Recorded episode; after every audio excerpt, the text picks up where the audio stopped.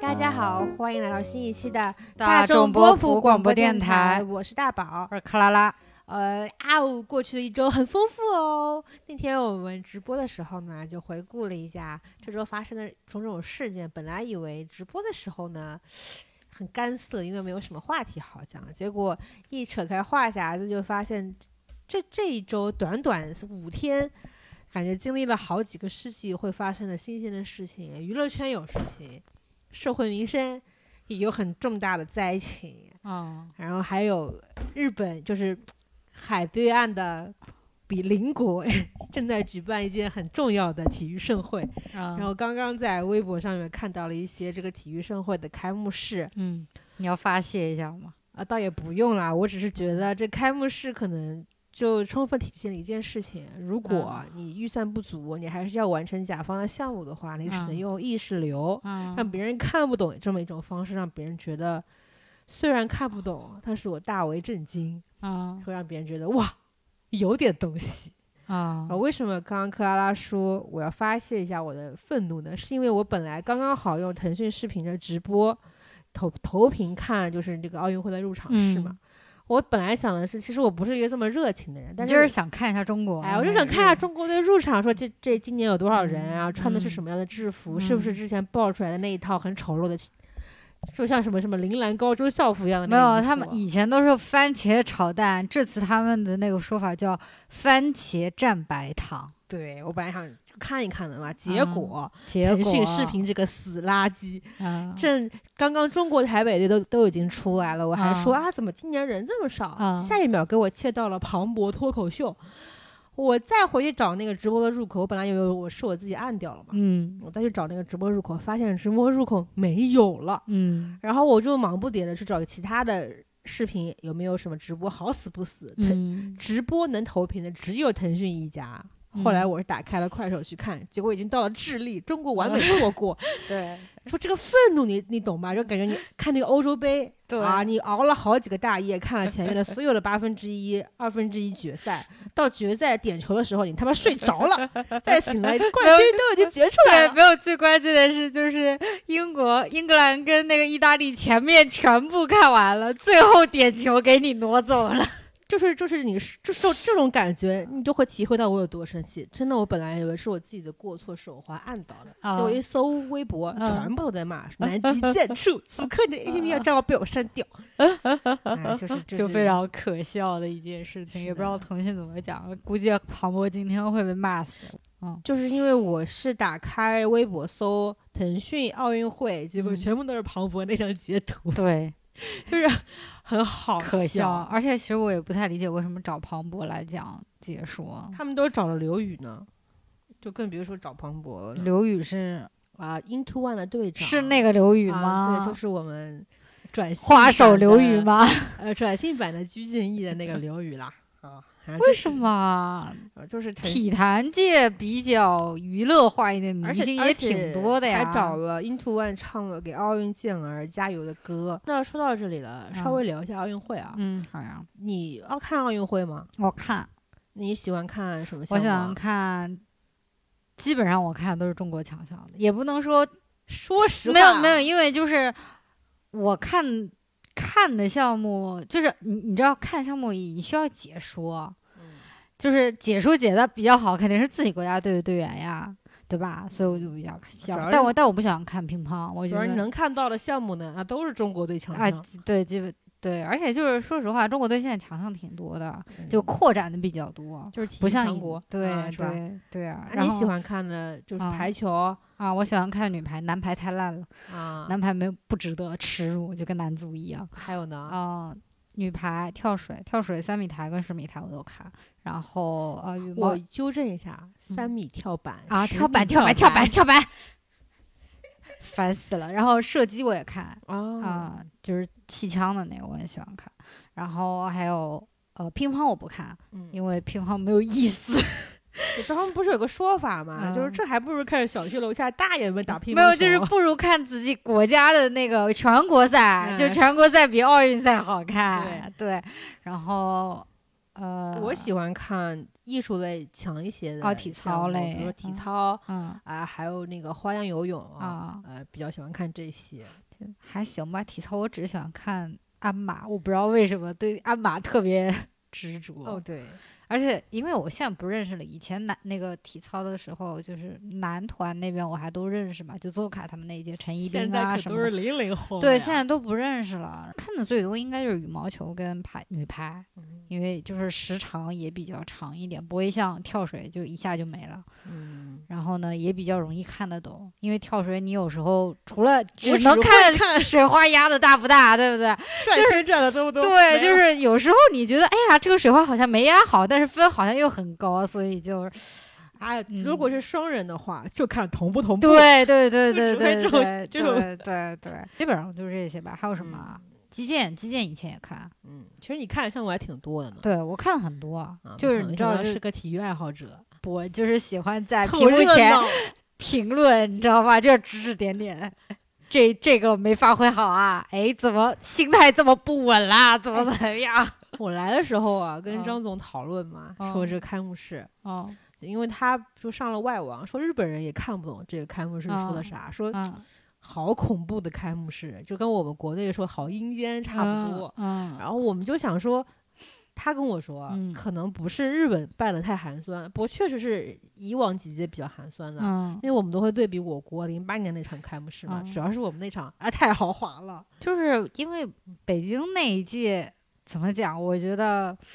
就是可能其他国家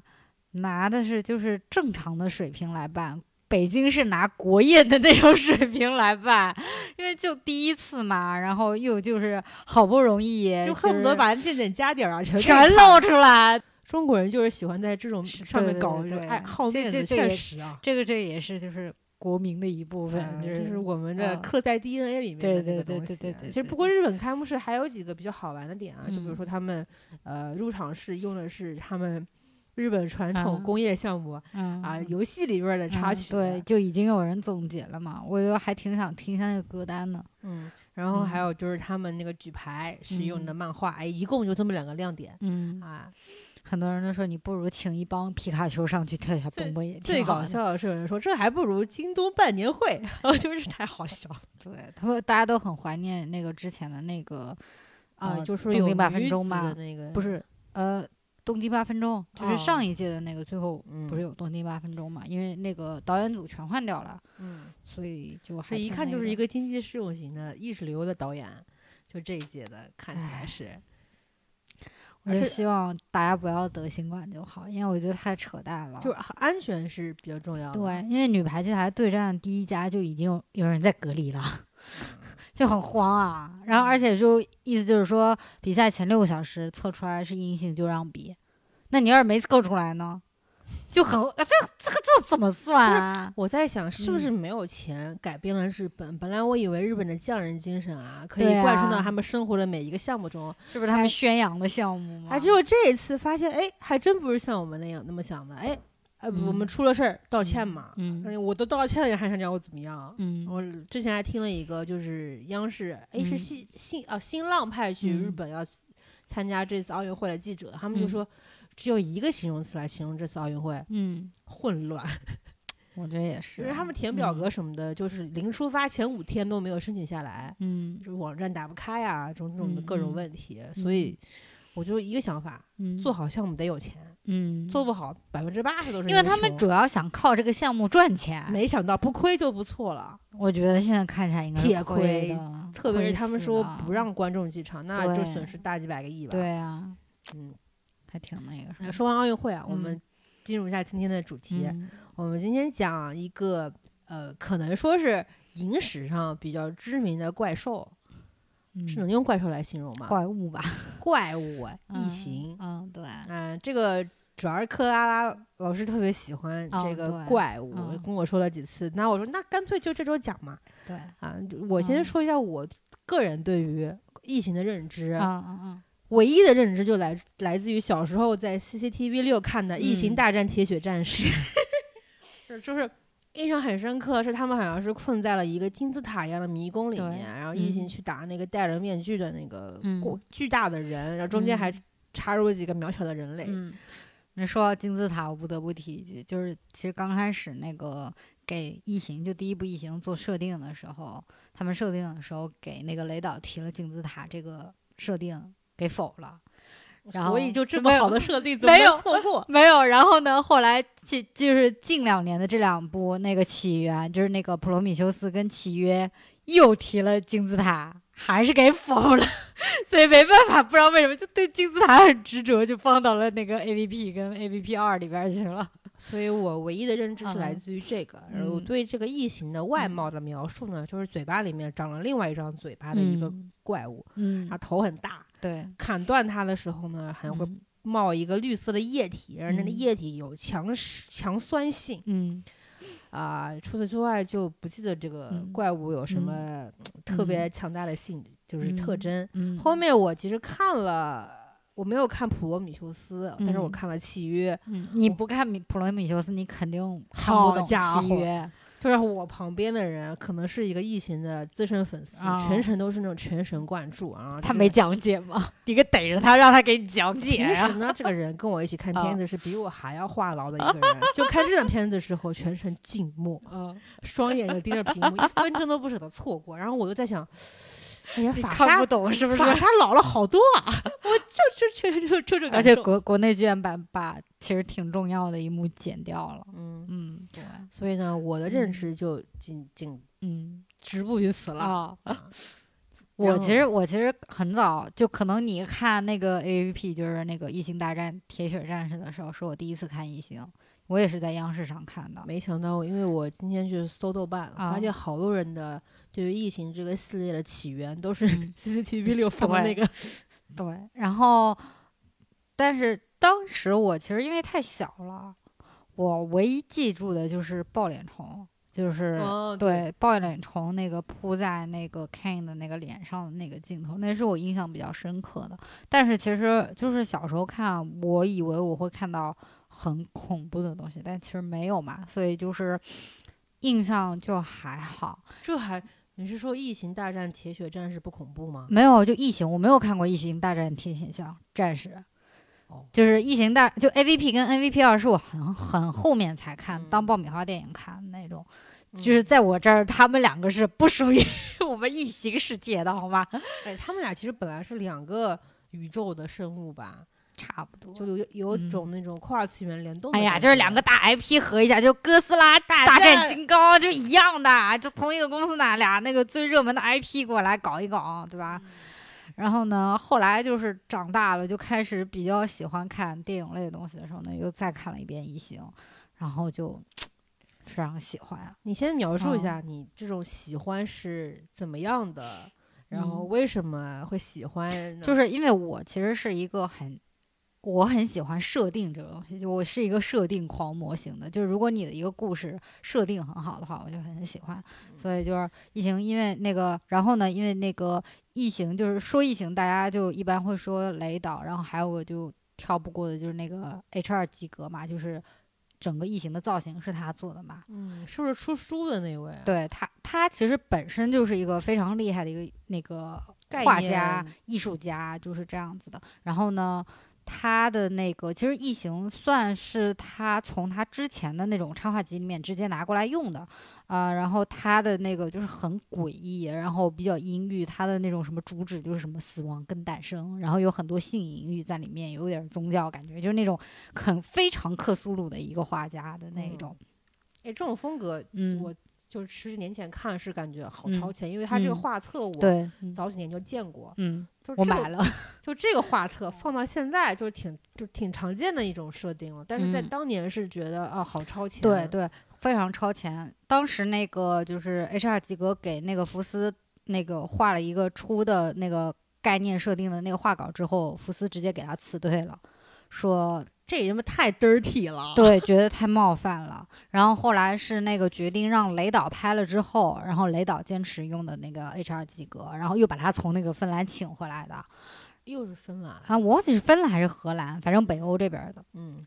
对他，反正就是异形的整个造型就是主要是靠他的你。别说北嗯欧，虽然嗯大家大家都知道福利好，嗯社会挺安稳的，嗯，生活心里都挺件不错扭曲的，但是？心里怎么都这么阴暗呀？画的东西怎么都他他比较那个，他比较那个，但是就是就这种风格，因为其实现在其实也挺流行的，因为就比较克苏鲁，然后比较怪异，又有点神学，又有点宗教，然后呢又跟这种什么死亡诞生这种结合在一起，是大家比较喜是一句话欢来解释，哎，嗯迷糊。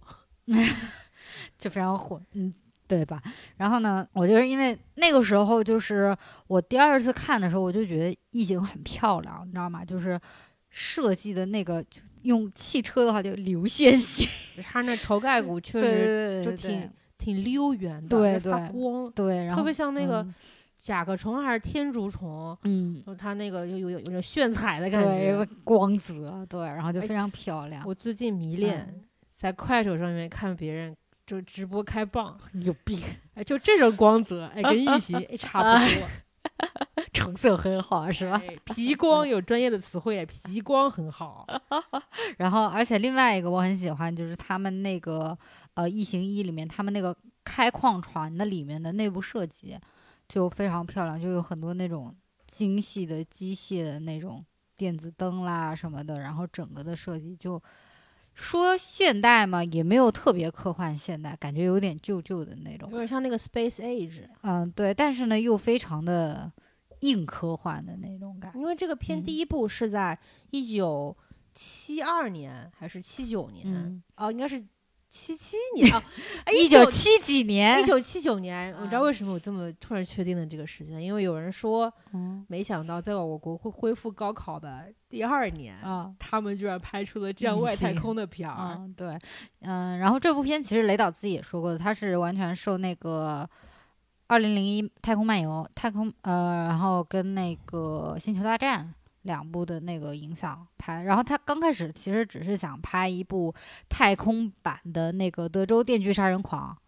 嗯，你知道吧？就是他没有想拍出这么一个现在就是大家比较往科幻惊悚这方面走的这个。所以他一开始的设定是那种封闭空间，这嗯种惊悚、嗯血腥、杀戮的那种嗯，对对感觉，然后但是却处在太空中嗯，对。啊，那处处在太空中会把嗯这种恐惧加一个无助的感觉。嗯，对。然后其实我看完《异形》之后，我看了《异形二》，但三四我其实是没有看过的。然后后来那个《普罗米修斯》出来之后，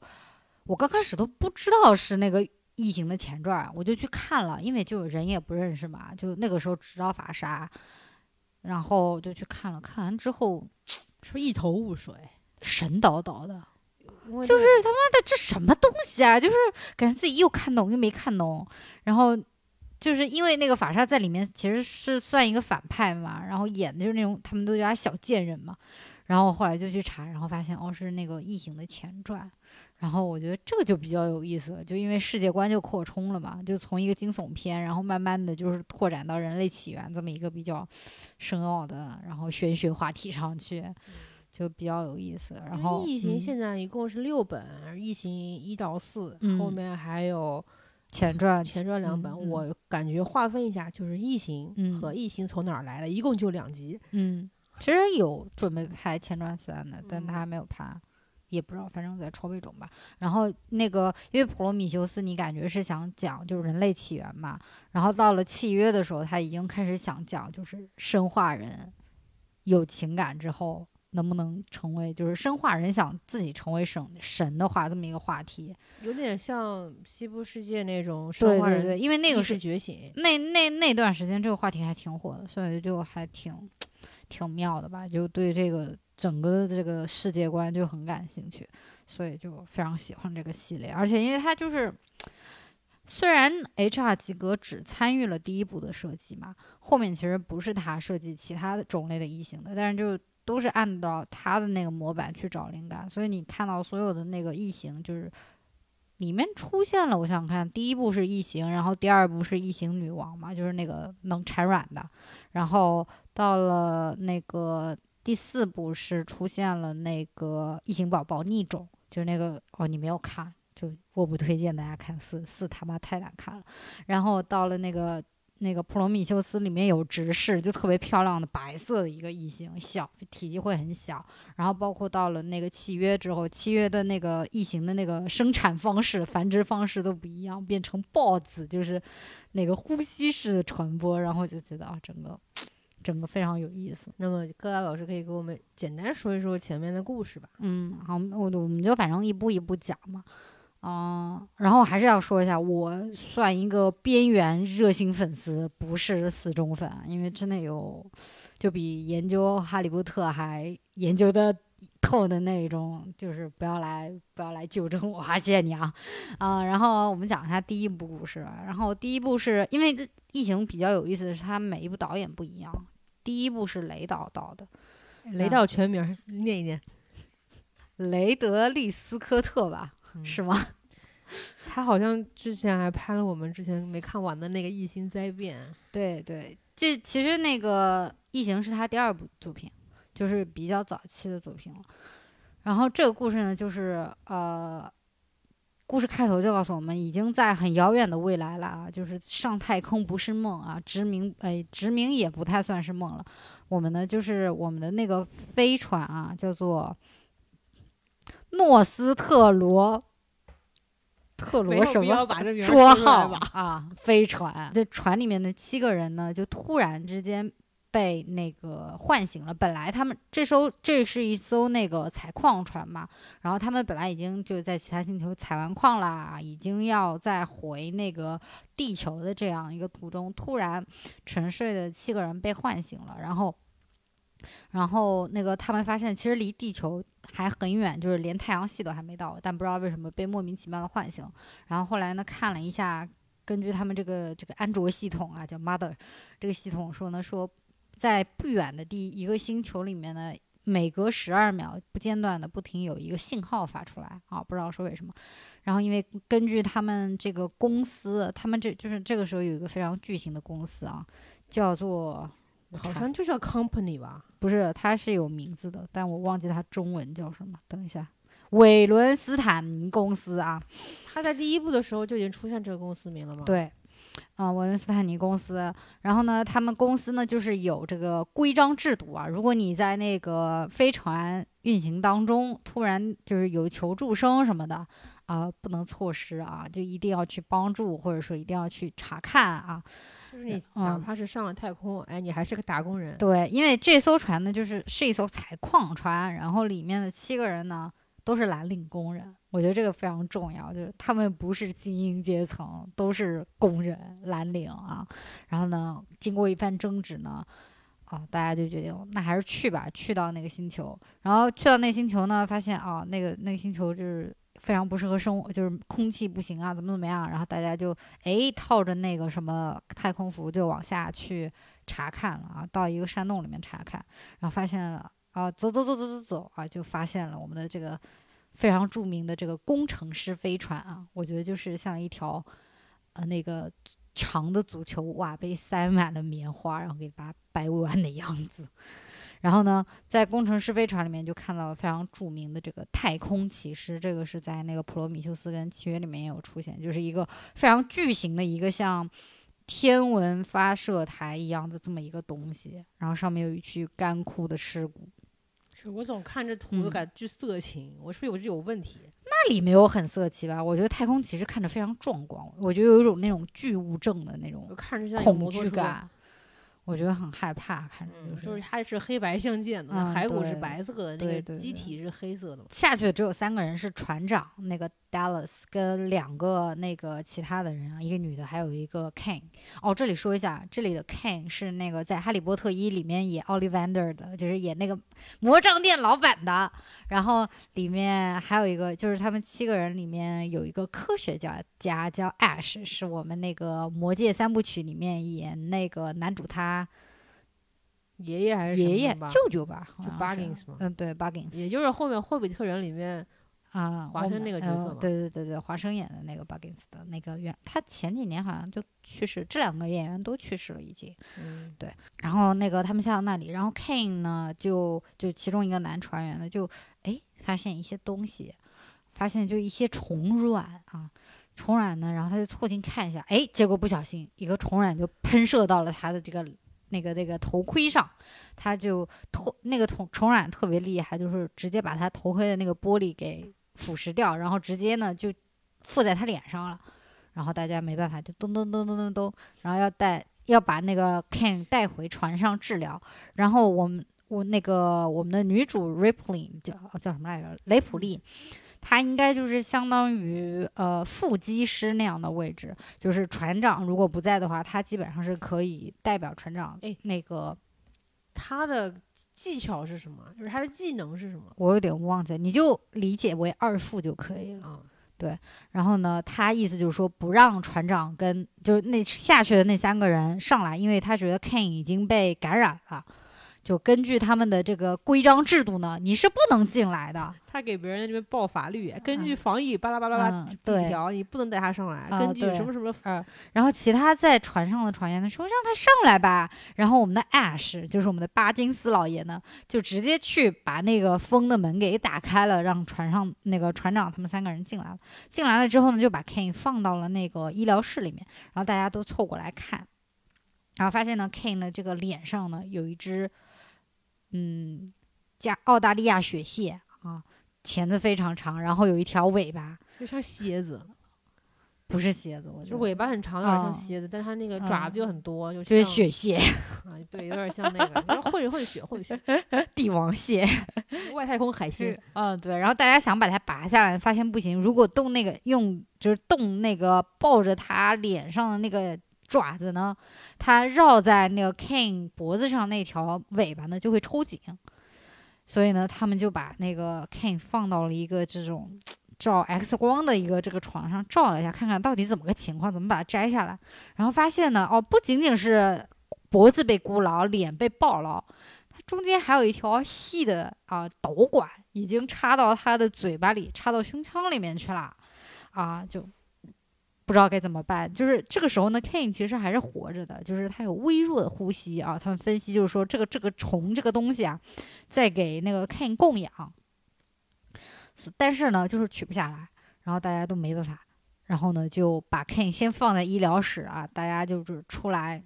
说，哎，我们接下来应该怎么办？怎么怎么样？因为他们尝试着说要不要把这个虫子杀了，结果割了一刀呢，那虫子的那个血液呢，发现有强腐蚀性啊，直接穿透了几层的那个甲板啊，没办法，就是不能杀，不能碰啊。所以大家虽然说，呃，先把它放在那儿吧，我们先想一想，就是。接下来怎么办？因为他们因为是蓝领工人，他们还一直在为这个分成给那个啊、在在在纠结，对，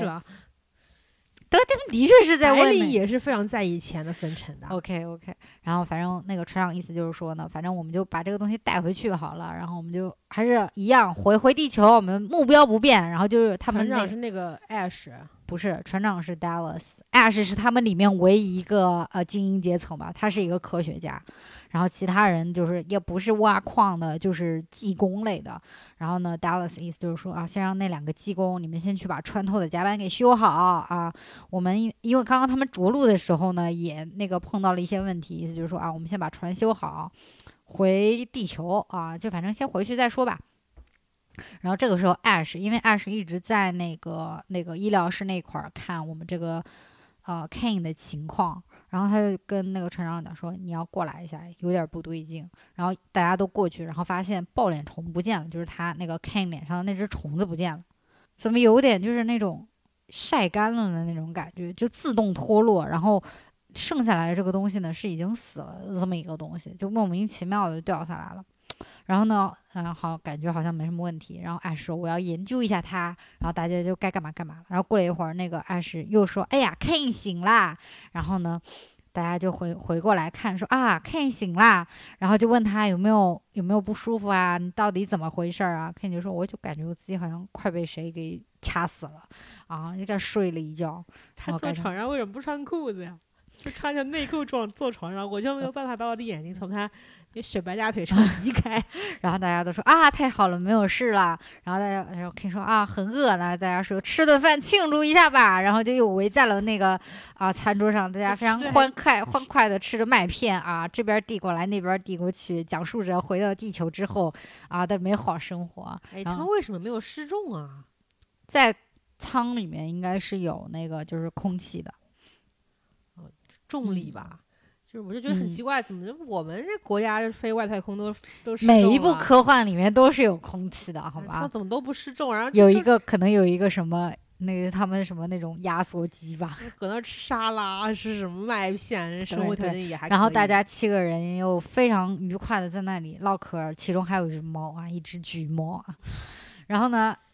刚吃了几口，啊啊那个 Ken 就开始不对劲，就一副想呕的表情，非常不舒服。然后在旁边的那两个人 Brad 跟那个 Dallas 一看不对劲，就想把以为他是什么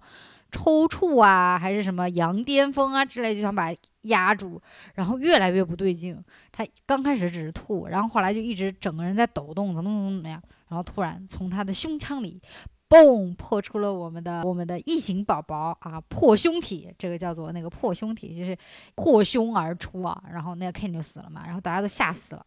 然后想把他捉住，结果动作太快了，就逃掉了。逃掉了之后呢，大家就哎呀，那得把它捉住啊！这个时候大家还以为只是一个未知生命体，因为刚生出来嘛，非常小，所以大家就是虽然惊吓，但还没有到非常恐惧那个。然后就让 Brad 就是那个技工啊，做了几个那种可以捕捉带电的这么一个工具，大家就开始下去抓了。然后呢，反正下去走走走走走呢，技工一啊，那个他们在走的时候呢，被那个我们的橘猫吓了一下，他就想说，那先把橘猫捉住啊，把放就把它装到笼子里面，就不要打扰到他们抓这个外星生物。结果他去抓取那个橘猫的时候呢，哎，被我们已经通过一段时间迅速成长的一个异形啊，直接 给爆头了。这济公一就死掉了。然后济公一死掉的时候呢，济公二就是我们的呢就已经看到那个成熟体的巨异形了。大家现在就明白，哦，我们对付的不是一个小虫子，是一个大的一个怪物。所以它这个异形从人类身体被孵化出来之后，它嗯长生长速度非常快，嗯，是吧？对然后吃什么长大的呀？嗯，等会儿会讲到。呃，反正大家现在就是一个围堵异形的阶段，想通过就是给他限制几条跑道呢，然后就是想当然杀了他那样。结果呢，反正在围堵的阶段呢，我们的 Dallas 跟我们的哎另外一个女队员，就我们的队长呃那个船长跟女队员也死了。然后现在我们剩下的还剩一个黑人技工，我们的雷普利女主还有 Ash。啊、是我们的那个科学家。这个时候呢，就是雷普雷普利就觉得不对劲嘛，就是说为什么会这个样子？然后呢，他就想问 Ash，就是说到底公司的意思是什么？为什么会这样？然后，Ash 就闪烁其词不告诉他。然后呢，他就去那个他们有一个就是主机舱啊，他就去问他们的安卓系统 Mother，机告诉他呢，就是他们不是中途那个随机被唤醒，是特意绕到那边，公司故意让他们去那边去带异形回来，回到那个地球。然后有一条指令就是必须把异形带回地球，然后船上的人呢是可以被废掉的，就是不用保护船员的安全。然后这个时候呢，雷普利就非常生气嘛，就质问 Ash，然后两个人稍微打斗了一下，哎。打斗过程中呢，我们的 Ash 受了伤，这个时候发现，哎，流的是白汤，啊，发现是一个生化人啊，他们那个时候应该是对生化人，啊，那个执着，也不是，他就已经是屡见不鲜了，不是一个像我们现在见到一个生化人的那种。我们现在哪儿见到生化人？我们都没见过。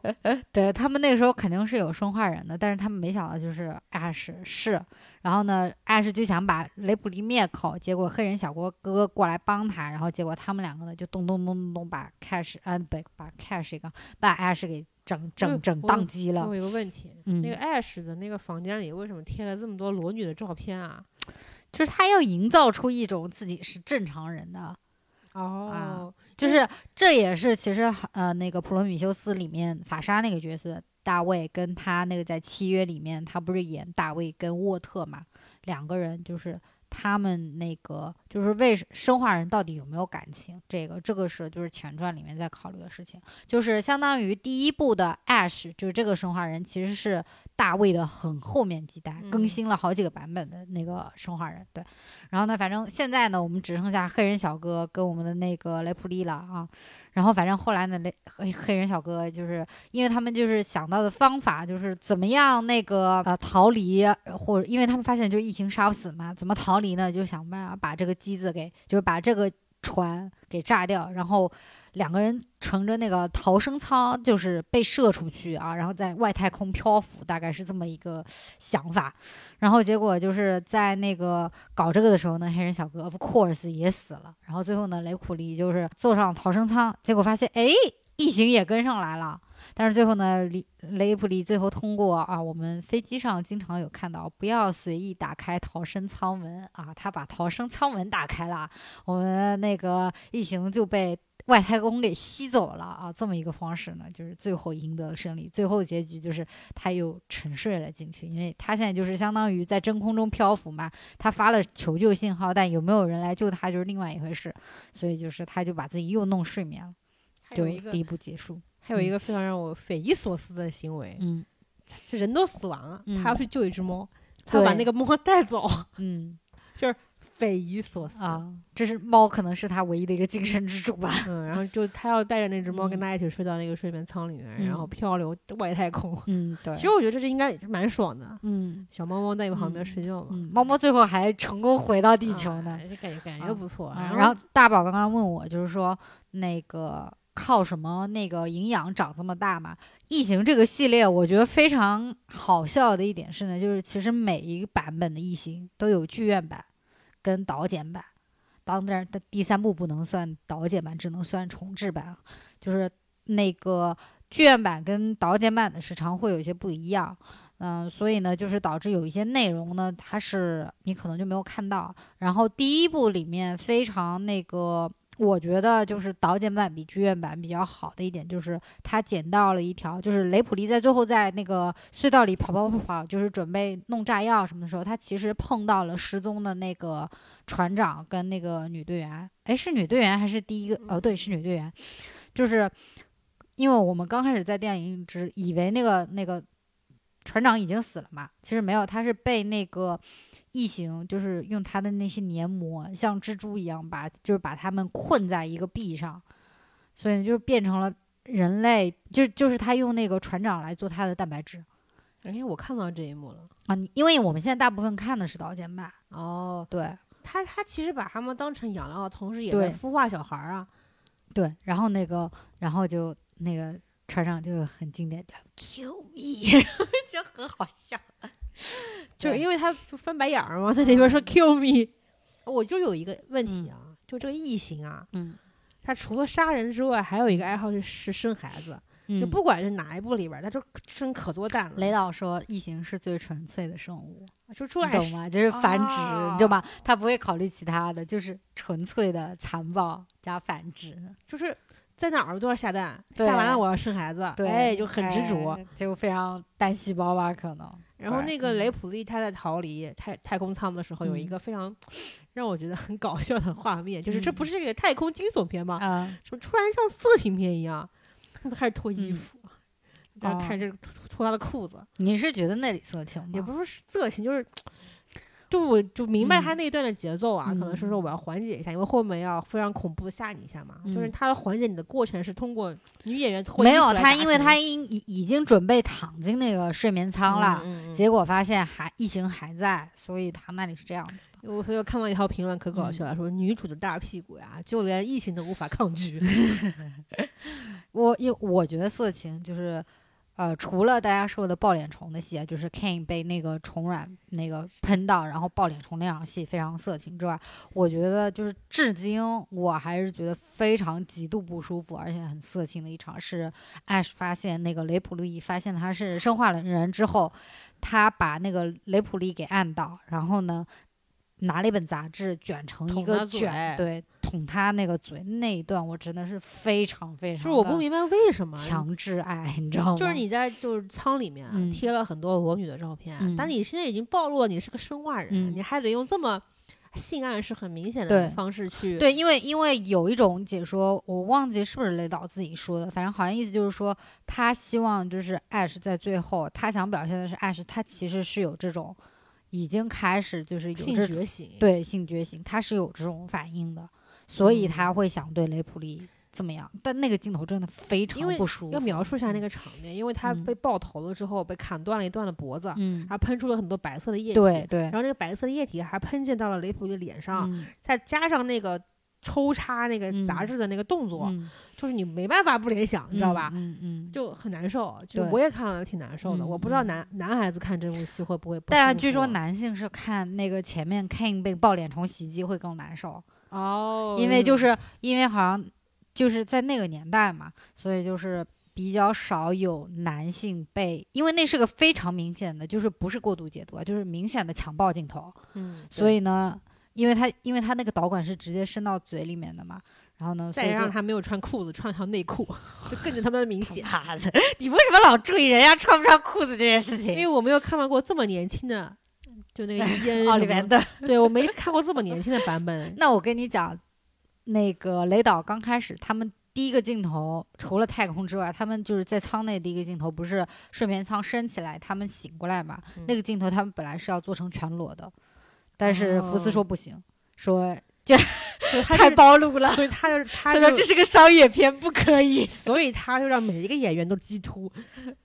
哎对，呀所以就稍微遮掩了一下。呃，女主身材确实可以啊，就是就是嗯女性力量，女性就是胸，部这个很美丽，嗯嗯，每一步都体现了她的胸部的线条。嗯，是吧嗯？对，然后我们可以等会儿一起讲一下那个那个异形系列的这个女性的这方面的事情啊，就就逃不开的啊。啊然后我们稍微接下来快速讲一下二三四部的剧情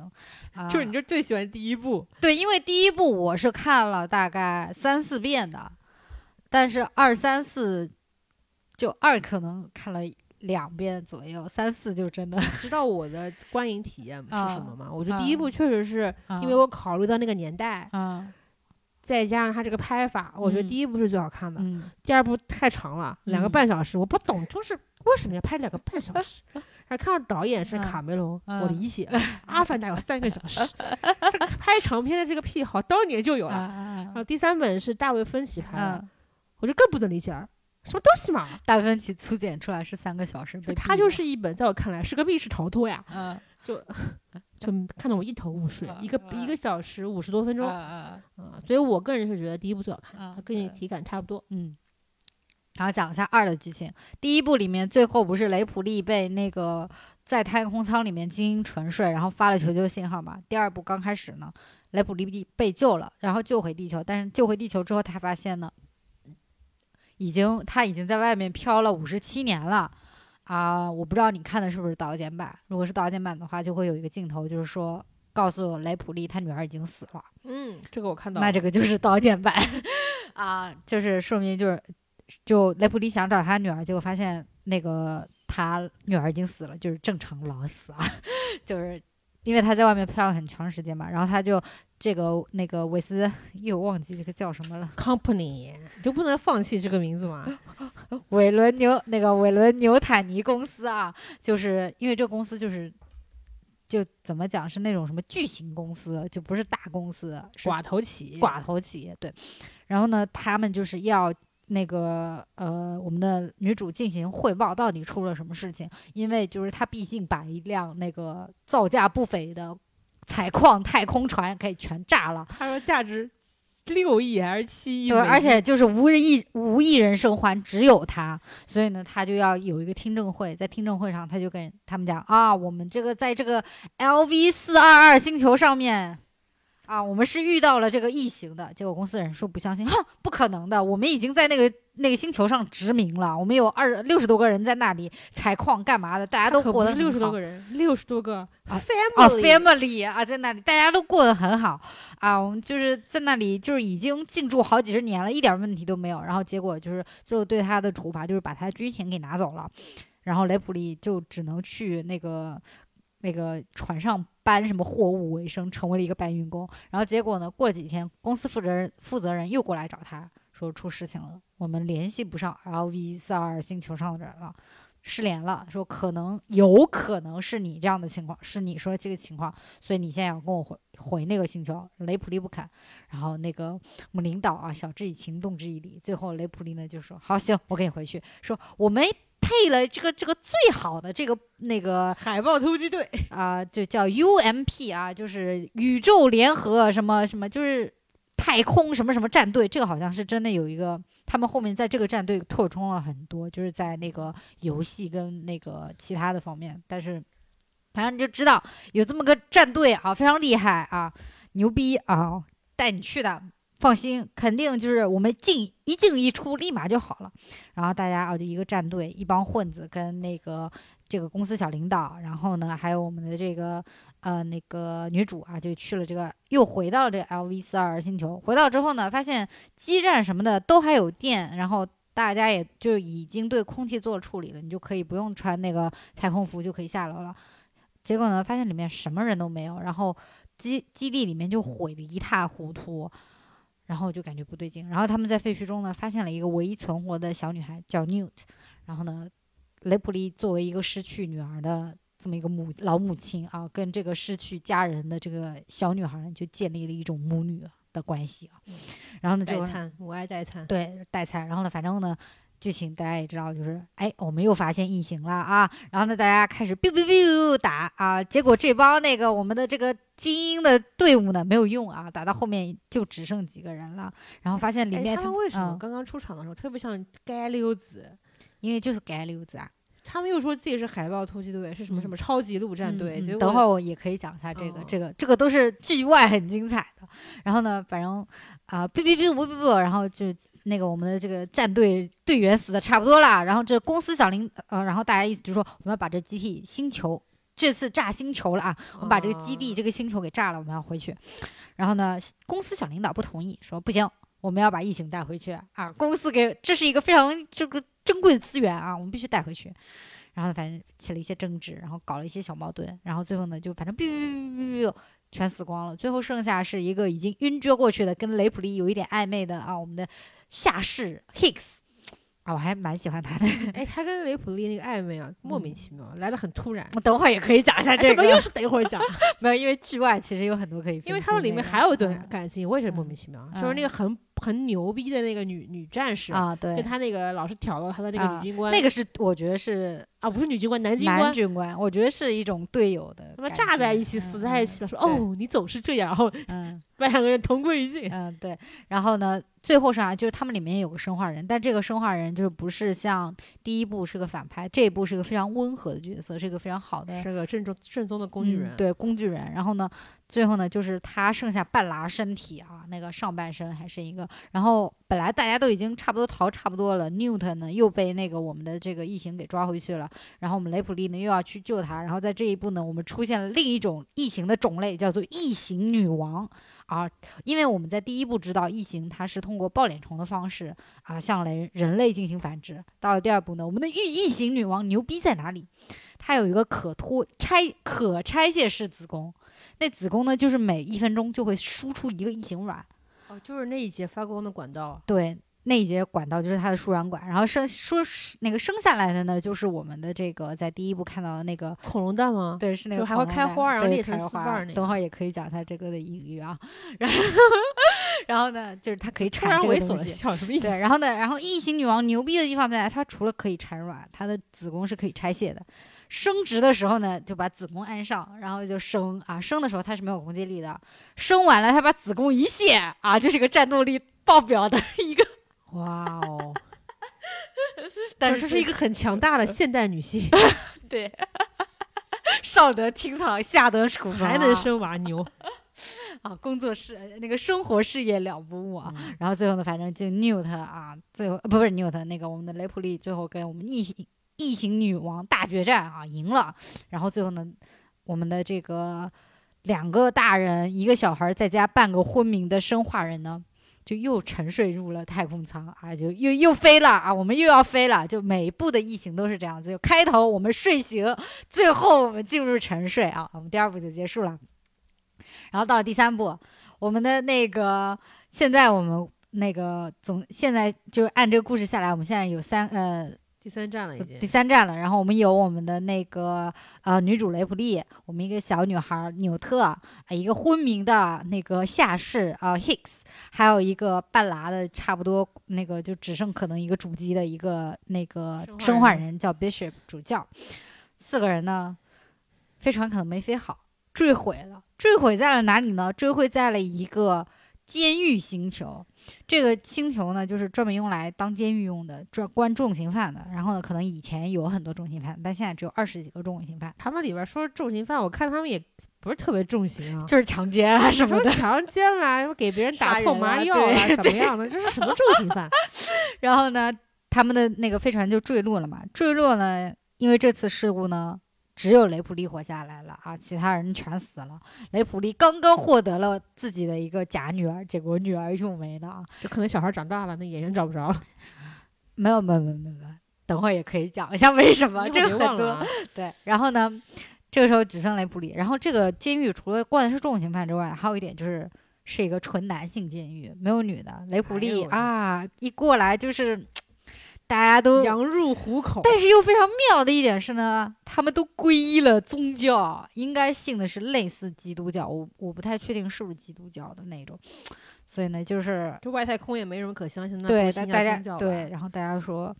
通过宗教的力量，我可以把持住我自己的欲望的，哦，不会对女主做什么的。然后，反正等雷普利利醒过来以后呢，那我们的这个监狱长就告诉他啊，我已经跟公司说过了啊，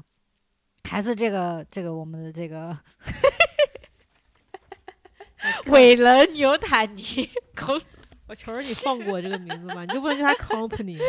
然后呢，说啊，我已经跟公司说过了啊，公司说那个我们呃会派人过来接你走的啊，所以呢，你只要在这儿待一段时间，哎老老实实待一段时间，什么事情都不要干哎。这公司嗯权力够大的，对，非常大，所以他是个寡头嘛，他们是就是掌握了所有的太空运输的这个差不多，差不多是快递这个产业是嗯吧？嗯对，然后 快递产业，然后呢，我们的女主醒过来之后呢，知道我们自己的新女儿，我们的纽特死了。然后她就说，然后呢，他就想会飞船船上看一下，因为她想知道为什么会坠毁。然后呢，去了飞船呢，发现他某个那个睡眠舱的一角呢被腐蚀了，就被酸液腐蚀了。我们的这个这个女主雷普利就觉得不对劲，说不行头，一皱，肯定出啊事儿。对，不行，那个我得去看一下纽特的尸体。然后他呢，就是在这个监狱里面是一个相当于呃医生的这么一个角色，他就让啊、我们雷普利就让医生带他去看纽特的尸体。然后雷普利检查一下，发现纽特尸体是完好的。然后呢，他还要求医生进行了就是解剖啊什么的，发现就是都是好的，没有被那个异形入侵的现象。他就觉得非常奇怪。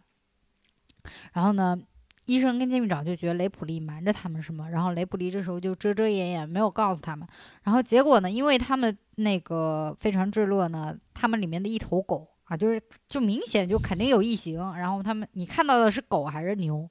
狗哦，那你看到的是剧院版，不是那个重置版啊，。它还有不一样吗？，对，重置版是一头牛，就就什么差别吗？等会儿也可以讲一下。啊、然后呢，就是嗯，那个异形这次的出现方式就是，那我们就按狗来好了，就是从狗那里破胸出了一只小异形出来。就我就在想吧，这个然后异形也嗯可大可小，嗯人也可以，狗也可以。对，就进化了嘛，进化了，然后就出现了异形嘛，就出现了死人，然后出现了死人之后呢，那个我们的那个雷普利就瞒不住了啊，就跟大家讲说啊，这个异形的这个事情怎么怎么样，怎么怎么样，然后呢，他又接通了那个我们那个上一集的那个生化人主教的大脑，就他虽然坠毁了也不行了，但。就你稍微整一整，你就还能刺激他最后几分钟，就想知道到底是什么东西让飞船坠毁，然后发现是就是电路板呃那个什么短路啊，什么什么，就明显就是有异形的那种痕迹。然后大家就呃监狱里面也没几个人了，就是动不动就被异形杀死。然后他们还尝试着围堵了异形，结果被他们里面一个脑子有问题的人给放掉了。然后等等，然后这个时候那个呃上面又说我们马上就要来啦，就是要把你们那要接走雷普利啦。然后呢，那个雷普利就说你觉得公司的人过来？不会杀了你们吗？他们只要异形，其他人都无所谓。然后呢，反正最后呢，就是在公司来的那一刻呢，他们就一帮那个监狱里面的犯人突然就自我觉醒，说啊，我们要跟异形干到底。然后呢，就开始杀杀杀杀，最后把想到的方法呢是把异形放到他们那个铅，他们有一个就是那种锻造厂一样，里面有很多那种热的铅，金属的那个铅，就灌到那个铅里面，结果发现哎没死，然后呢这个时候又想出来，这时候就有学过化学的重要性啊，然后就立马开水，这不是化学，这是物理。哦，开水热胀冷缩啊，就把那个异形给炸死了。然后呢，最后呢，那个公司的人已经来了，意思就是说要把雷普利接走。这时候雷普利已经知道自己不对劲了，因为他中间有流血、有流鼻血啊什么的，然后就知道自己身体里面孕育着一只那个呃异形。然后公司的人意思就是说，不要怕。我们有用最先进的技术帮你把这个小东西给取出来啊！我们肯定会消灭它的。雷普利说：“不，我不信。”然后就转头跳入了那个熔炉，啊，就是按剧院版的，就是最后呢，我们的小异形宝宝从雷普利的胸口啊破胸而出，雷普利呢死死拽住我们的这个小异形宝宝，然后两个人一起掉下了那个熔炉，死了。然后全剧终就是这第三部，然后到了第四部，大宝没看过第四部是吧？第四部，距第三部两百年之后，我们这两百年后哦不对哦，它是两百年之后发生的事情。对，然后呢，我们的这个韦恩阿巴拉，伟伦尤坦尼公司我说呢了四遍，我还没记住。破产了啊啊，终于换了另外一个公司，就是他的对家，然后跟军队合并了一下，反正又是一个独裁的公司。他们搞了一件什么事情呢？他们还是想要异形，所以呢，搞了三部都没搞上，就他们搞搞的方式是什么呢？不是雷普利最后是跳进那个熔炉了嘛？他们不知道怎么搞的，搞了一些雷普利的血液，已经怀孕的雷普利的血液。不会是克隆隆吧？Yes，他们用雷普利来先克隆雷普利，因为他克隆的那个基因里面已经带了异形，克隆体里面再让破胸破出，就是那个异形宝宝长得差不多，就开开那个胸腔手术术，把那个异形宝宝给取出来，就是说异形宝宝也是克隆的，然后再让它长大。因为雷普利那个时候怀的是一只那个异异形女王，就是可以产卵的那种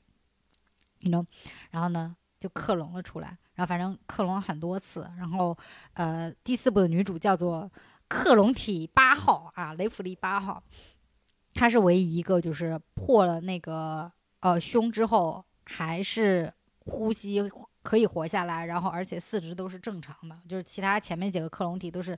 非常畸形的那种，嗯，然后呢她就活下来，对，克隆对然后他们军方把这个克隆，就是克隆出来的异形宝宝拿出来呢，他们就是要不停的复制，然后卖，就是当军事武器卖。所以呢，他们呢就联系了一辆黑船，让他们搞了十二个沉睡的人过来，当做那个克隆异形宝宝的载体，就是我发现了这是代孕，Yes，然后呢，我们这辆飞船上有谁呢？有我们那个《剪刀手爱德华》里面那个女主，那个 Winona Ryder 嘛，就很漂亮的那女孩子。然后呢，还有我们的地狱男爵哦，啊，我很喜欢他的。对，然后呢，反正就一帮，就是有点像那个银河护卫队那种感觉，那一帮痞子。然后没想到是这个走向，，对，然后就是他们就是黑车，啊就是黑的飞船，然后就给他们运货物，运过来之后呢，这个时候就是雷普利八号呢，因为他自己又有异形女王的基因，又有人类的基因，又是克隆的，怎么怎么样，现在就是一个非常已经近似于有超能力的人。首先呢，他体感非常好，就附近有异形，他能闻得出来。第二呢，力力气非常大，啊，就是徒手掰掰掰铁门不是问题。然后呢，他自己的血液开始有腐蚀性，就是他的血液跟异形一样，一个转异形人转基因产物啊。啊，对，然后呢，银河护卫队那帮人过来之后呢，就在飞船飞船上稍微就是休息一下嘛，因为他把货运过来了嘛，要交易一下。然后这个时候呢，就哎，就反正他们那个时候已经养养育了好多只异形了。哎，他们养完了之后能控制吗？对，就是非常扯，就是关在一个大屏幕后面、大玻璃后面，异形对他们爆粗，他们就用干冰喷他们，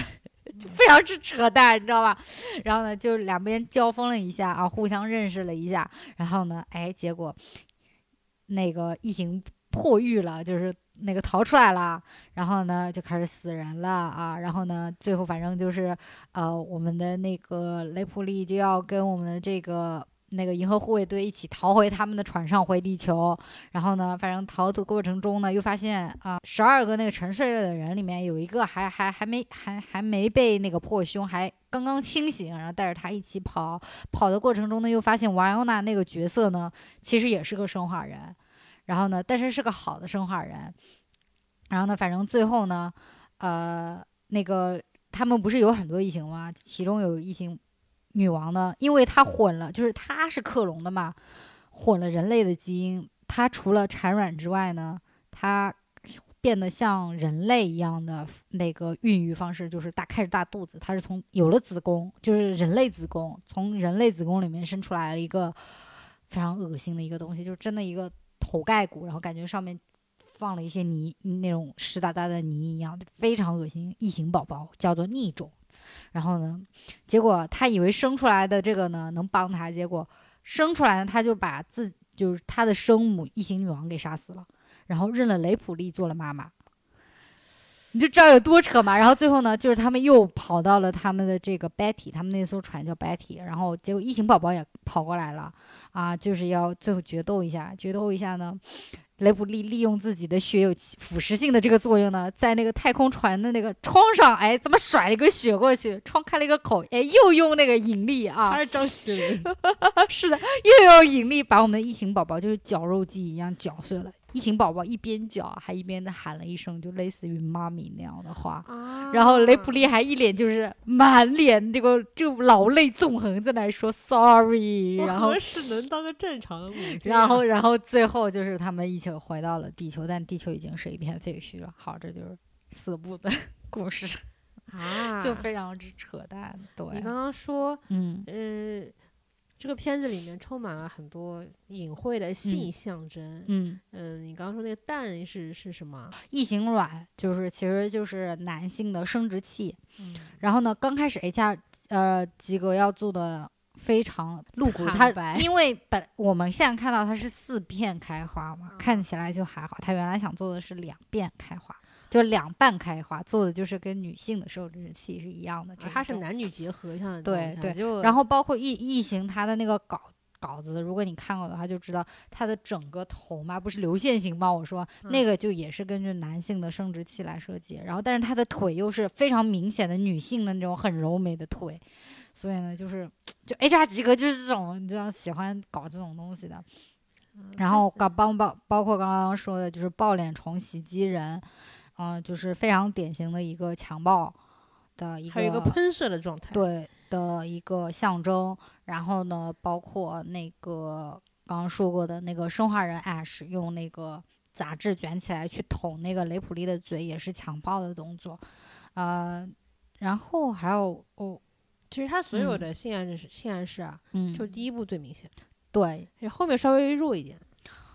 因为那个方向会不一样，这里可以讲一下，就是我我刚刚不是有提到，他其实每一部异形的导演是不一样嘛。第二部是詹姆斯呃詹姆斯卡梅隆，然后第三部是大卫芬奇，第四部呢是就是很奇怪，他这个系列叫让皮埃尔热内，听着名字大家可能不知道，但是他在拍完异形不久之后呢，拍了我们最熟悉的。天使爱美丽 啊，完全是两个风格。对，因为它就是文艺片风格。然后呃，说一下吧，就是呃，那个雷导就是非常典型的太空科幻悬疑。我觉得他跟那个什么吉格，他们俩就是就是互通心意。对，然后包括他们那个时候，他们都就还有一个是他们的编剧叫丹吉农吧，应该是。呃，反正他们三个就是最核心的人物嘛，然后他们三个人是把握的比较牢的。然后到了第二部的时候是卡梅隆做嘛，卡梅隆其实那个时候也非常有意思，他其实是刚导完那个《终结者》，就导《终结者》之前，他是已经给福斯写了，用四天干出了四十页的那个异形的剧本。然后呢，干的就是差不多是第一幕那样子，然后干出来，然后福斯就说感觉好像还可以，但是因为那个时候要拍《终结者》嘛，然后福斯意思就是想看一下《终结者》的票房好不好，然后如果好的话呢，就基本上定是卡梅隆了，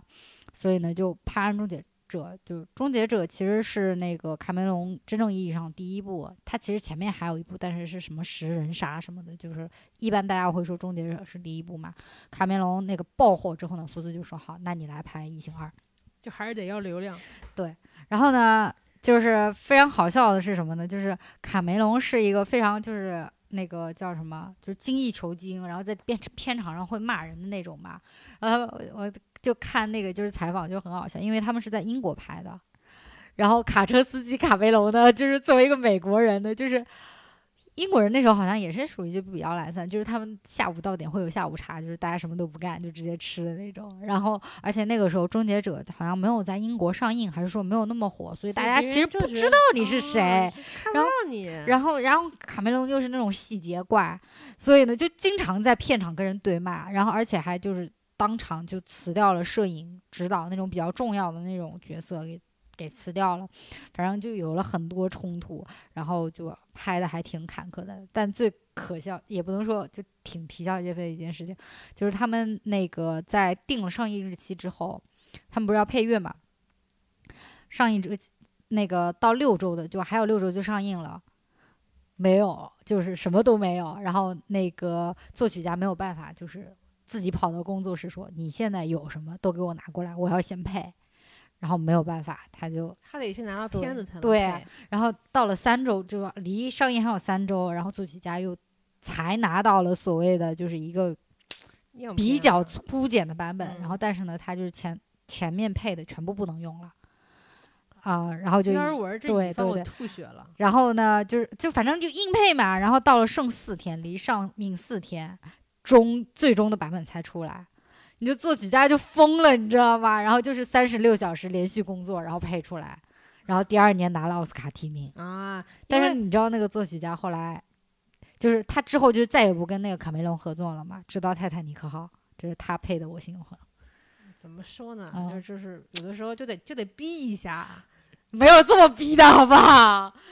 然后因为第第二部其实你虽然说它有嗯两个半小时，嗯然后剧情也就是那样嘛，最后还嗯出现了一幕雷普利开了一个什么提货的一个装甲车，嗯人形机甲大战异形之母，嗯然后但是这个片子我觉得比较能够说不错的地方是节奏，因为其实第二部跟第一部的方向完全不一样，雷导走的是还是走惊惊悚悬疑，但卡梅隆就典型的动作片，他就是走着科幻动作片，所以就是我觉得就是卡梅隆的商业元素会更浓一点。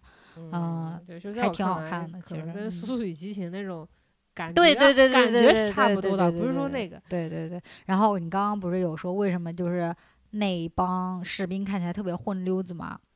因为那个卡梅隆就是里面不是有一个黑人军官嘛？嗯那个是他特意找的他，就是他是参加过越战的，拿过那种蓝星勋章的那种。就卡梅隆意思就是说我就是想拍成是正式的军队，所以他用的很多口号，然后包括演员拿枪的姿势什么，都是由那个黑人呃军官训过的一。个军事指导的对，对对对，就是他是好像有一点想受那个越战的启发，然后就是想拍一个非常军事化的东西，然后包括就是那个我们在在片中刚开始看到很多就是不是他们苏醒来之后，就是一帮士兵在那里插科打诨嘛，然后他是放到快结尾的时候再去拍这些东西的，就是想让那些士兵有一种就是已经混熟了的，可以开玩嗯笑的、很自然的这种那个情况。对他们那些骂脏话，然后开嗯那些女孩子的玩笑、啊对，就非常就非常是就是是士兵会干的事情，你知道吗？哦对，所以我觉得这个还挺好的。然后就反正还在说导演，我们就说一下第三部。其实第三部是争议最大的，为什么呢？因为就第四部大家可能都觉得烂，所以就无所谓。然后我看评分怎么第四部还比第二部、第三部好点儿呢？因为第三部非常就事情非常非常多。第三部是就是刚刚我们不是有说了有剧院版跟导剪版嘛，就是是在零几年的时候，福斯意思就是说叫几个导演过来重新剪一版导剪版，就是相当于作为一个周年纪念品那样的推出去在，在在赚一波钱。也也可以这么理解。那个大卫芬奇是不肯剪的，所以第三部是叫重制版，不叫导剪版，他不肯剪。然后大卫芬奇其实不太愿意讨论这一部，这是他的处呃算电影处女作，但是呢，他就是不愿意那个为什么呢？说这个这个呢，就是因为其实前两部的成功之后呢，制片方是非常看重，就是感觉这个 IP 已经立起来了嘛，所以他在搞第三部的时候呢，其实请了非常非常多的人，投资了非常多，就是前期的八卦逼事非常多，他请了不下十十多个编剧，请了三个导演，才就是整出这么一个东西。就是大卫芬奇在里面其实完全没有那个话语权权，对他刚开始找的是那个威廉吉布森，就是《神经漫游者》的那个写了一版。他写的呢是有一点，他是根据美苏冷战写的，然后呢，威廉吉布森直接把雷普利给写没掉了，就是说，就是说雷普利流放了，我们把角色那个重心放在了那个 Hicks 跟 Bishop，就是我们最后活下来那个生化人跟那个士兵身上，然后写了之后怎么怎么怎么感觉，然后制片方说不行。还得有女的，也没有，还没到那步。然后呢，他们又请完另外一个人叫戴维 David Toey 吧，他呢给了一问另外一个设定叫太空监狱，就是太空监狱是他先想出来的，但是呢，他也是说不要 replay，不要女主，还是又叫了一个谁跟谁，反正也没整好。这时候已经有导演了，然后呢，已经请过一个导演了，后来反正编剧跟导演怎么怎么样，制片方说不行不行，然后。不行，然后反正中间还请过一个编剧，非常扯淡，说把那个战场放到地球来，放到地球来，然后就是说异形在玉米田里面大战，怎么怎么样。然后那时候很搞笑的，他们是不是制片方制片方已经把预告放出来了，就是那种概念，那个那个预告。说什么 this summer 什么 back to earth aliens 什么 triple thriller 什么什么，就是三倍的恐惧，三倍的精彩，然后就然后就反正最关键点就是回到地球嘛，这是他们放的第一个预告，然后后来呢就不行嘛，还是找不到人嘛，他们回到地球就找不着人啊？没有，就是那个被枪毙掉了那个剧本。然后呢，那个这个时候呢，就是制片方意识到说不能没有雷雷普利，你知道吧？还得要雷普利啊、那个过来。然后呢，他们又请了一个新西兰的导演。这个导演呢，就是就说那我来编一版吧。然后呢，他就编了一个非常扯淡的木，他说有一个木质纯木质星球，就里面所有东西都是木头的。然后呢，也保留了太空监狱这个设定，说然后呢，里面的人呢都是僧侣那样子的啊，过的都是那种中世纪的生活，非常保守的这么一个状态。然后，就就制片方开会问他，意思说为什么一定要是木，就是木质的？这木头从哪里来？那个重力是怎么算的？然后导演一个都答不上来，没上过学，物理不好。然后就后来就就说你自己都说不上来，那没有办法，然后也不行，但稍微保留了一些东西。他想，然后这个时候中世纪是不是嗯想看那种特别穿越感的那种外星人大战啊？没有，他就是想要，因为他已经有点往就是宗教那边靠了，就是想要有宗教跟这种科幻的冲突啊。哎，其实这个方嗯向还挺有趣的。对，对，然后呢，这个时候他们已经定好上映时间了。但是这么着急吗？对，然后就是 上映时间定好了，但导演没定，编剧没定，然后最后呢，制片组呢，他就是们觉得这是个 S 就就是 对，这是个超 S 型项目，就找了大卫芬奇。大卫芬奇之前拍就是拍 MV 的嘛，是他是以拍那个 Michael Jackson 还有麦当娜 MV MV 出名的吧，大概。然后呢，找了大卫芬奇做这个导演，然后呢。制片方呢，根据前面几版、十几版的这个剧本改了改，就取了一些精华出来，我们凑一凑啊，缝补一下，凑出来这么一个，而且就是当时拍的时候，就是前一天写，第二天拍，就是这么一个状况。然后呢，就是大卫芬奇就是觉得啊，这我处女座啊，就是我怎么一点话语权嗯，都没对，就没有话语权没关系，啊我也有想法，我也想加。然后他就想说，他想他的想法是什么？就把这个星球变成一个繁殖星球，就是。不是这么二十几个监狱罪人，就很多罪人啊，就是这么一个大星球。平方说不行，没有钱，啊，预算不够。然后他说啊，那我们把这个 ending 改成下后面最后的 ending 不是一 v 一嘛？说哦，我们改成一个大的那很多很多异形，就跟那个呃二有点像，就很多很多异形。然后我们那个雷普利打打打打打怎么打？不行，没有钱。但这个这一幕出现嗯到了《异形大战铁血战士 》，里面有好多异形冲向那个金字 塔。他说不行，我没有钱。然后反正就是 David 哎 Finch 就什么都没有，你知道吗？怎么会没，钱呢？就话语权在给钱的那边。对，然后所以呢，就三三拍出来之后，就很多人都觉得，然后很搞笑的一件事，他们是在英国拍，拍完拿回来给大卫芬奇在美国剪，剪完了之后呢，他剪了三个小时出来，搞了一个试音会，然后因为其实大卫芬奇有点想往第一部的那种感觉剪，所以呢，他就剪的非常的血腥，非常的血腥，就是。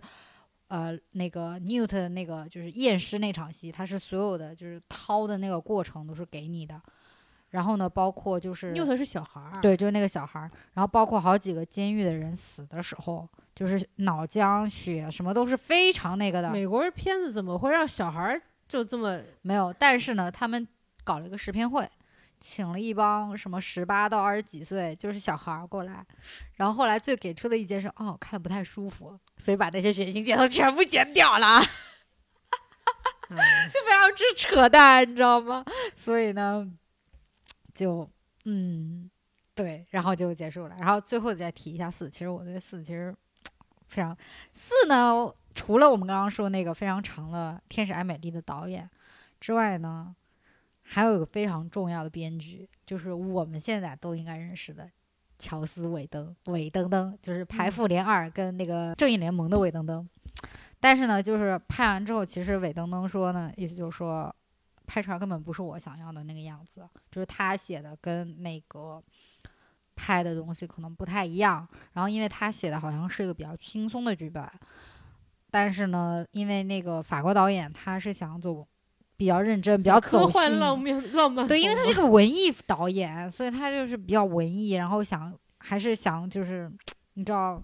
严肃一点的，结果就拍出来一个非常非常之奇怪的东西。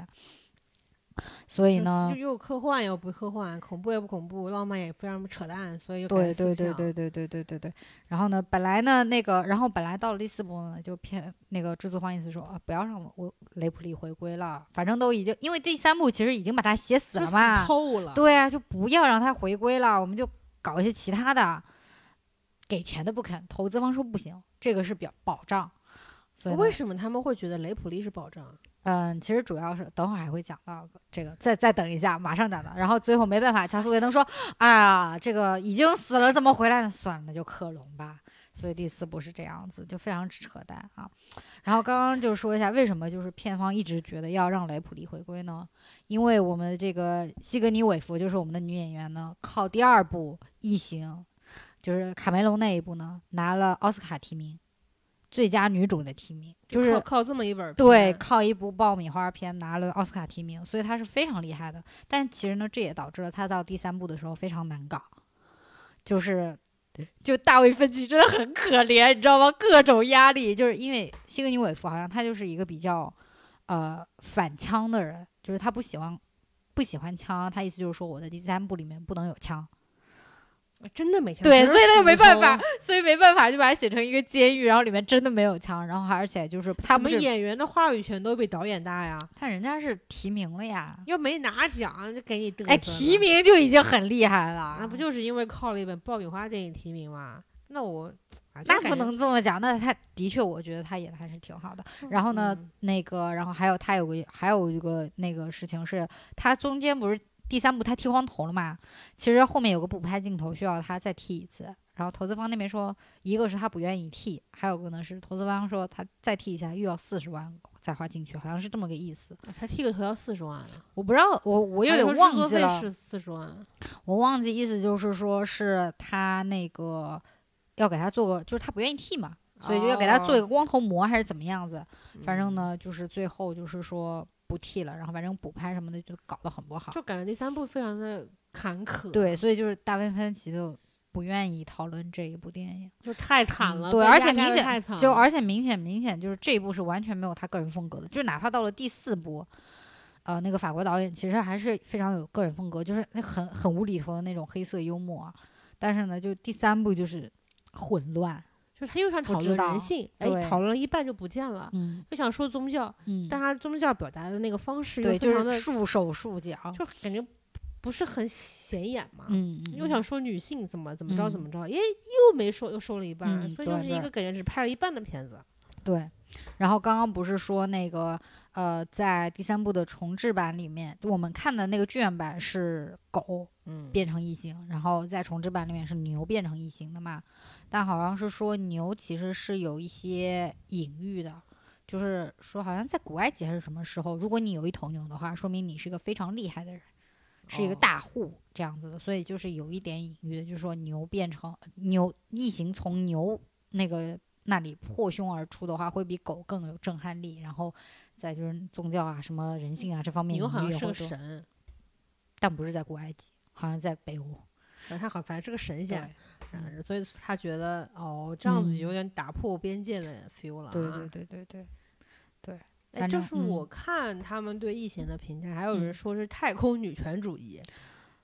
嗯，我觉得挺女权的。就是他女权嗯表达是女的很强吗？还是我觉得就是因为你在看的时候，你不是跟我讲说为什么这里面女的那么傻逼吗？啊，我说的傻逼主要是集中于，呃，第一部有一个女的，就是、啊呃只会叫，然后干什么事情都哆哆嗦嗦，临阵就很害怕。嗯还有第二部那个小女孩全场就感觉就只有三句台词，全是尖叫。但是我不太同意的一点是，第一部就 Carol 那个是叫卡罗还是什么？嗯哦，Lambert，她是叫 Lambert，就是你说很吵的那个女性，我觉得的确是，但是她是一个我觉得是正常的一个就是配角会有的角色。嗯、我我是觉得就是第一部的女权戏是在后半段，就是但是第二部的女权非常之明显。啊、因为第一部我觉得非常有意思的一点就是，我第一遍看就是我第一二遍看的时候完全没有那个感觉到，然后到第三就在后面再仔细琢磨的时候，你会发现，在故事的前半段，你是看不出谁是主角的，你甚至可能会误以为船长就 Dallas 他是主角，因为其实前半部分所有的人的戏份都差不多，所以你不知道到底是什么主角，但是你。在呃，直到后面你就会发现是那个 Ripley 在主导嘛。但是我后面再去看的时候，你就会发现，其实，在前面，呃，很早开始就是 Rip Ripley 是他们里面唯一一个清醒的人。就是你刚刚不是一直说为什么 Ripley 一定要念那些程序就不让他们上船嘛？但其实是对的，就是不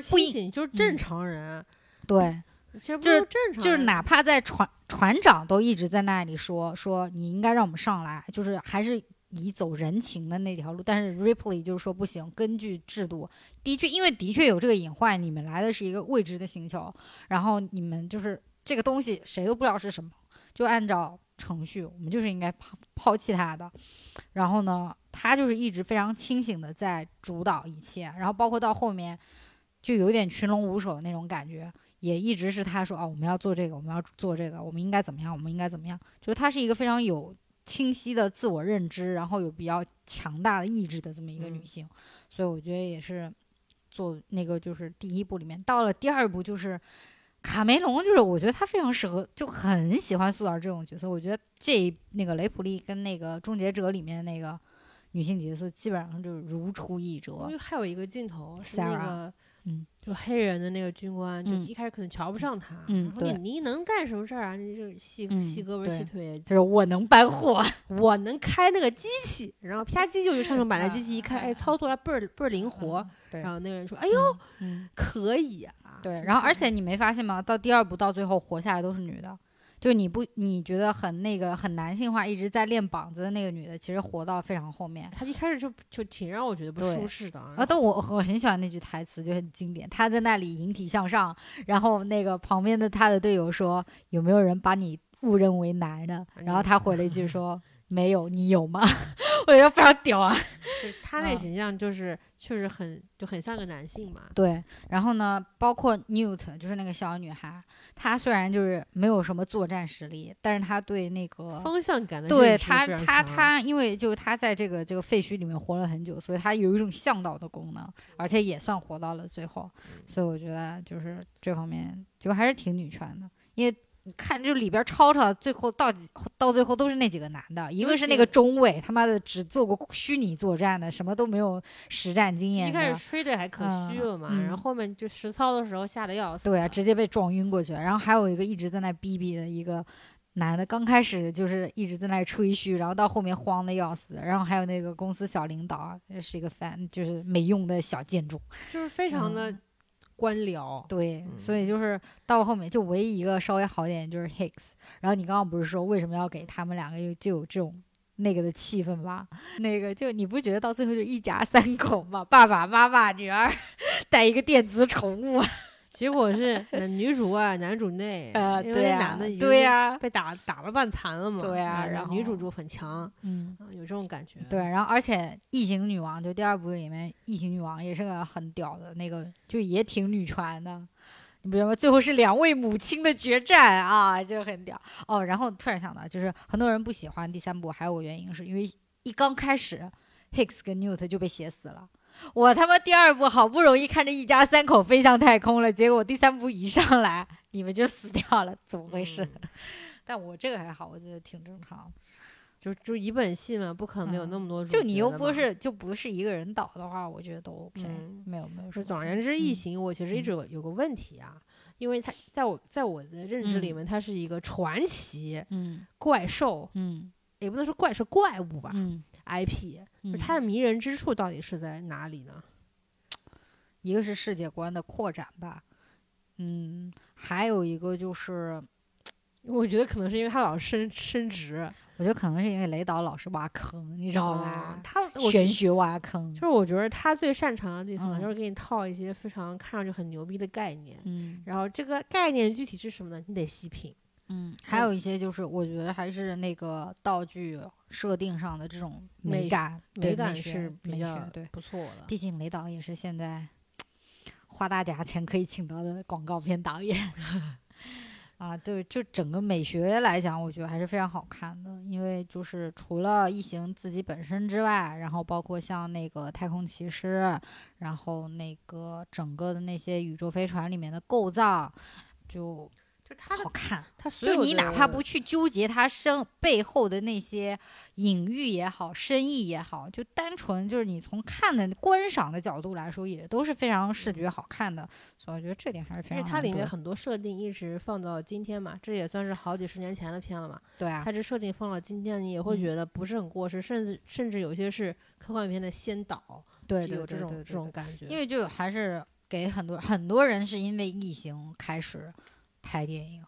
做这个啊，东西的，对，因为确实嗯拍的非常早啊。嗯嗯，然后非常好看，嗯，嗯，还是很推荐的。行吧。嗯然后我们这一期就聊了一些关于异形的事情嘛。嗯我作为一个不是很看科幻片的人，又看了连看三部啊，嗯，有点亏，有点肾虚。啊，就是有点累，因为嗯都差不多啊，就是感觉就嗯看了三场密室逃嗯脱，你知道吧？那那你要是看普罗米修斯跟那个契约该怎么办？契约还行，因为契约中间涉及到两个长得差不多的人，嗯然后互相骗你，又嗯又骗什么人，还有一嗯段 father 什么，你什嗯么我生了你，你要毁了我，就那种玄学，嗯然后那种隐喻父与子啊，什么生生生出来又嗯毁灭啊，就这种嗯东西嗯还行，就玄玄玄玄叨叨的，嗯有这个感觉，嗯，行吧？然后我们这一期就到这里差不多，那我们就下一期再见吧，拜拜，拜拜。